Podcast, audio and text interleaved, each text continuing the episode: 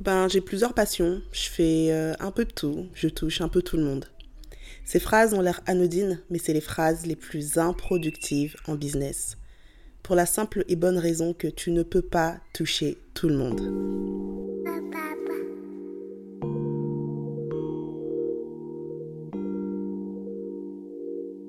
Hello, je m'appelle Angie et j'aide les entrepreneurs à faire avancer leur business à travers des formations en ligne et du coaching. D'ailleurs, si tu l'impression que ton business stagne et que tu as envie de passer à l'action maintenant tout de suite, je t'annonce que mon challenge gratuit ouvre bientôt ses portes. En fait, qu'est-ce que c'est? C'est pendant trois jours, on va se retrouver dans un groupe privé où je vais intervenir chaque jour oui, j'ai bien dit chaque jour à travers un live durant lequel je vais te partager des stratégies.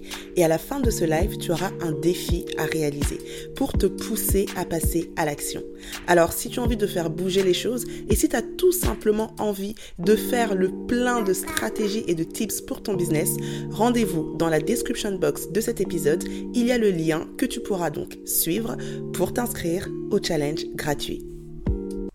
Revenons donc à l'épisode du jour. Aujourd'hui, je voulais explorer une question, en tout cas une phrase plutôt, que j'entends bien trop souvent à mon goût j'ai plein de passions, je fais un peu de tout, j'aime un peu tout, etc., etc. Et en fait, cette phrase-là, tout simplement, elle montre une volonté de l'entrepreneur de ratisser large et de toucher un peu tout le monde. Alors, c'est une volonté qui peut être légitime, hein, parce que effectivement, on a tous plusieurs passions. Moi, quand je regarde, ben, j'ai plein de passions. Je suis passionnée par la musique, j'aime beaucoup la mode, j'aime beaucoup le business d'une manière générale. Et si je devais créer quelque chose qui rassemble toutes ces passions, ben ce serait tout simplement un brouhaha en fait. Parce que mon client ne me reconnaîtrait pas et ne m'identifierait pas. Alors pour bien comprendre le concept de niche, on doit comprendre quelque chose. Dans le marché, et j'ai même envie de dire dans les différents marchés, il y a du bruit. Vous allez dans le marché de la mode, il y a du bruit. Il y a différents types d'acteurs qui proposent différents types de choses. Vous allez dans le marché de la beauté, vous allez dans le marché de l'automobile, c'est la même chose. Parce qu'il y a beaucoup d'acteurs, il y a beaucoup de concurrents, il y a beaucoup de bruit. Ce qui veut dire que le consommateur, quand il regarde un marché, bah, ce qu'il voit en fait, c'est un espèce de brouhaha immense. Pour une image assez simple, quand vous allez euh, dans un supermarché et que vous êtes devant le rayon des euh, céréales, ben c'est un brouhaha en fait parce qu'il y a Kellogg's qui vous propose des choses, il y a je sais pas qui d'autre qui vous propose des choses, il y en a pour tous les goûts, pour toutes les couleurs, pour tous les âges et finalement si vous ne savez pas vraiment ce que vous voulez, ben vous vous retrouvez perdu et vous pouvez même vous dire ben je vais aller à la boulangerie me prendre du pain parce qu'en fait là c'est juste trop compliqué pour moi. Bah c'est un petit peu ça en fait. Donc ce qui veut dire que toi en tant qu'entreprise, si toi-même maintenant dans ton entreprise tu es également du bruit, eh ben, tu vas faire fuir ton client en fait. Ton client, ce qu'il a besoin, c'est que toi, tu sois le plus précis possible pour que dans ce marché hyper bruyant, au moins, toi, tu lui parles clairement. Au moins, toi, tu es en train de lui dire exactement ce qu'il veut et ce dont il a besoin. Et c'est ça la force de la niche. En gros, c'est la capacité d'une entreprise à avoir un positionnement qui est tellement précis que son client se dit, OK, il est en train de me parler à moi précisément et pas à d'autres personnes. Ok Donc, à chaque fois que tu te diras j'aime bien tout, ce qu'il faut que tu te dises, c'est que, un, tout le monde aime bien tout. Tout le monde a envie de tout faire. Mais c'est juste pas possible en fait. Du moins pas dans les débuts. Après, si tu deviens Amazon et si effectivement tu es capable d'avoir une équipe qui travaille sur chacun de tes segments, là on peut en discuter. Mais si tu es tout seul ou si vous êtes une petite équipe, tu gagneras à être le plus précis possible parce que c'est de cette manière que tu réussiras à toucher réellement ton client en plein cœur. Par exemple, tu es un photographe et tu aimes plusieurs choses. Tu aimes pas mal de choses, tu as plein de passions, tu aimes les paysages, tu aimes les photos d'appartements, tu aimes les photos de mode, tu aimes les photos de mariage. Enfin voilà quoi, tu es créatif euh, et tu as besoin de faire plein de choses. Ok. Du coup, on va arriver sur ton site internet ou sur ta page Instagram et ce qu'on va voir, c'est un coup des photos de mode, un coup des photos de plats, parce que tu aimes bien aussi la restauration, faut pas déconner, un coup euh, des photos de, de plage, parce que bah ouais, t'adores voyager, un coup des photos de mariage, etc., etc. Du coup, moi, je suis une cliente, je suis en train de préparer mon mariage et je recherche un photographe de mariage. Et je vais commencer à regarder plusieurs types de photographes de mariage parce que, comme je l'ai dit, les marchés sont saturés aujourd'hui. Il y a de la concurrence dans tous les sens. Donc, quand j'arrive sur le marché du mariage, je me rends compte déjà qu'il y a beaucoup de bruit parce qu'il y a plein de personnes qui proposent plein de styles différents. Et déjà que j'ai du mal à choisir dans toute cette offre-là, je tombe sur toi et là, j'arrive sur ton site ou sur ta page et je vois alors mes prestations, euh, onglet appartement, onglet voyage, onglet mariage, onglet restauration. Euh, en fait, j'ai l'impression d'être dans un restaurant à volonté et je suis en mode, en fait, je, je sais pas quoi prendre. Et même si je prenais quelque chose, en fait, j'ai l'impression que la qualité, elle sera pas ouf parce que bah, je me rends bien compte qu'ils achètent en gros et que forcément, euh, en termes de qualité, euh, c'est moins bien qu'un restaurant spécialisé.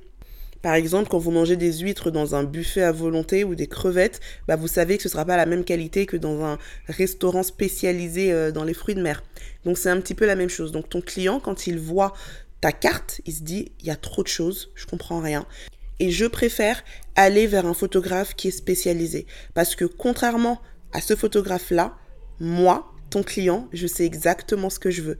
Et moi, ce que je veux, c'est euh, un photographe de mariage qui va avoir un style plutôt moody, plutôt dark, qui va être très dans les détails, très dans l'émotion. Et ce que je veux, en fait, c'est que mon album de mariage ou ma vidéo de mariage ressemble à un film en fait, qui a un côté presque cinématographique dans la manière dont les photos seront prises.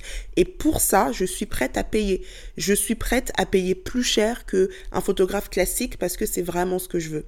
Et ben ce type de client là, quand il te regardera toi, ben, c'est pas toi qui vas choisir parce que tu n'es pas assez précis.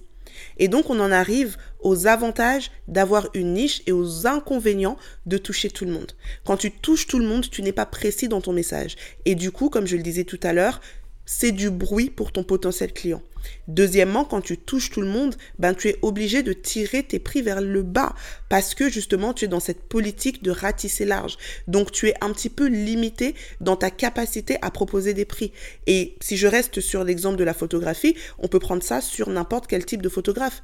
Il y a des photographes que vous pourrez trouver sur le bon coin qui vous proposeront des photos de mariage à 400, 500 ou 600 euros.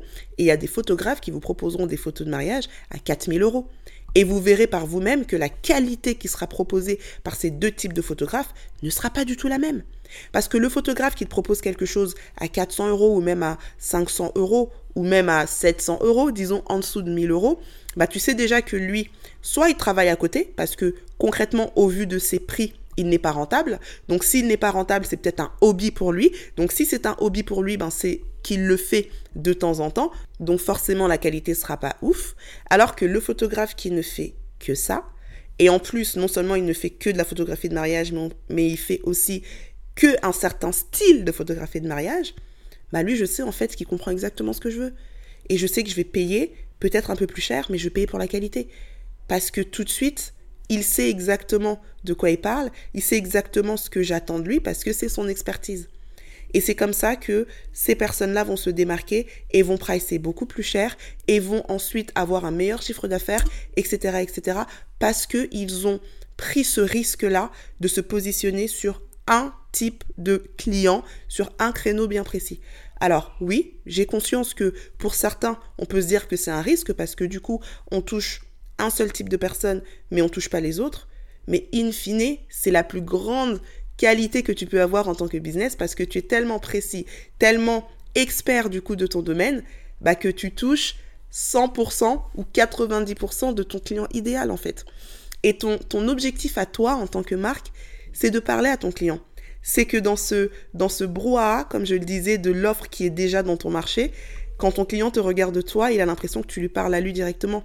Si je reprends l'exemple du rayon de céréales dans un supermarché, eh bien si toi tu es vegan ou alors que tu es très healthy et que tu fais très attention euh, à ce que tu manges, etc., etc., bah quand tu arrives dans ce, dans ce rayon-là, déjà quand tu vois tous les autres, tu te dis, c'est des produits industriels, c'est des produits transformés, c'est des produits qui sont extrêmement sucrés. Et là, tu vas avoir une petite boîte. Alors, c'est pas une grande marque, c'est une petite marque indépendante, mais ce que tu vas lire sur la boîte, c'est pas de sucre ajouté, c'est artisanal, c'est presque fait main. Et en regardant euh, derrière la boîte, tu vas voir euh, une photo ou un dessin des créateurs. Et en tapant sur les réseaux sociaux, tu vas voir leur histoire. Tu vas voir de quelle manière ils fabriquent presque eux-mêmes ce produit et de quelle manière ils sont en train justement de partager leurs valeurs profondes à travers ce produit. Eh ben, je peux te dire que ce paquet de céréales là, même s'il coûte deux fois plus cher que les Kellogg's classiques, bah tu mettras le prix en fait, parce que c'est exactement ce que tu es en train de rechercher. Alors plus tu seras précis dans ton offre, plus tu seras précis dans ton positionnement, plus tu seras précis dans les valeurs que tu vas partager à travers ta marque, et plus tu vas toucher ton client idéal. Et je peux te dire que attirer des clients qui viennent et qui négocient tes prix ou qui comprennent pas exactement la valeur de ce que tu fais, eh ben c'est encore pire que de n'attirer personne parce que au final ces clients-là, même s'ils vont acheter, ils vont tellement te mettre en doute sur ce que tu proposes, ils vont tellement te toucher dans ton estime de toi ou même dans la confiance que tu avais en tes produits que finalement tu vas commencer à douter et ils vont faire baisser ton capital confiance. C'est-à-dire qu'un client qui va arriver, je sais pas, par exemple, tu es une marque de mode, un client qui va arriver et qui va te dire ah mais euh, ce que tu fais, euh, je pourrais le faire moi-même, ou alors ce que tu fais, euh, je pourrais l'acheter chez Pretty Little Thing. Et eh ben ça, en fait, ça te remet en question. Tu te dis, mais purée, je me prends la tête à prendre des matières qui sont super chères. Je me prends la tête à fabriquer ça dans les meilleures conditions pour vraiment partager quelque chose de qualitatif. Et c'est ce que le client me dit, bah peut-être qu'en fait, je devrais juste prendre des tissus bas de gamme comme les autres marques. Vous voyez ce que je veux dire? Donc l'idée c'est pas d'attirer tout le monde. Tout le monde n'est pas ton client, tout le monde n'est pas fait pour toi et tu n'as pas envie de toucher tout le monde. Tu as envie de toucher la personne qui va vraiment comprendre la qualité de ton produit ou de ton service, l'expertise que tu partages, les valeurs que tu partages et tout ce qui fait ta marque tout simplement. En conclusion, si tu ne devais retenir qu'une seule chose, une seule chose de cet épisode, c'est évite de toucher tout le monde et de faire tout, mais choisis assis-toi, positionne-toi. Ok, tu as plusieurs passions, tu as le droit d'avoir plusieurs passions. Mais pour ton business, quel est l'axe que tu vas explorer? Quelle est l'offre que tu vas mettre en avant? Quelle est la cible que tu vas toucher? Et une fois que tu auras réussi à répondre à ces différentes questions, je peux t'assurer que tu y verras déjà beaucoup plus clair dans ton business. Voilà, c'est tout pour l'épisode d'aujourd'hui. Si tu as envie qu'on continue de travailler et d'aller un peu plus en profondeur sur toutes ces questions, je t'invite encore une fois à rejoindre mon challenge gratuit. C'est vraiment trois jours qu'on va passer, mais c'est trois jours aux petits oignons. Je suis en train de préparer des défis qui vont vraiment te chambouler et qui vont te pousser à te poser les vraies questions dans ton business afin de pouvoir attirer plus de clients. Mais pas n'importe quel type de client ton client idéal. Donc rendez-vous dans la description de cet épisode pour rejoindre le challenge. Et quant à moi, je te dis à très bientôt pour un nouvel épisode de podcast. Take care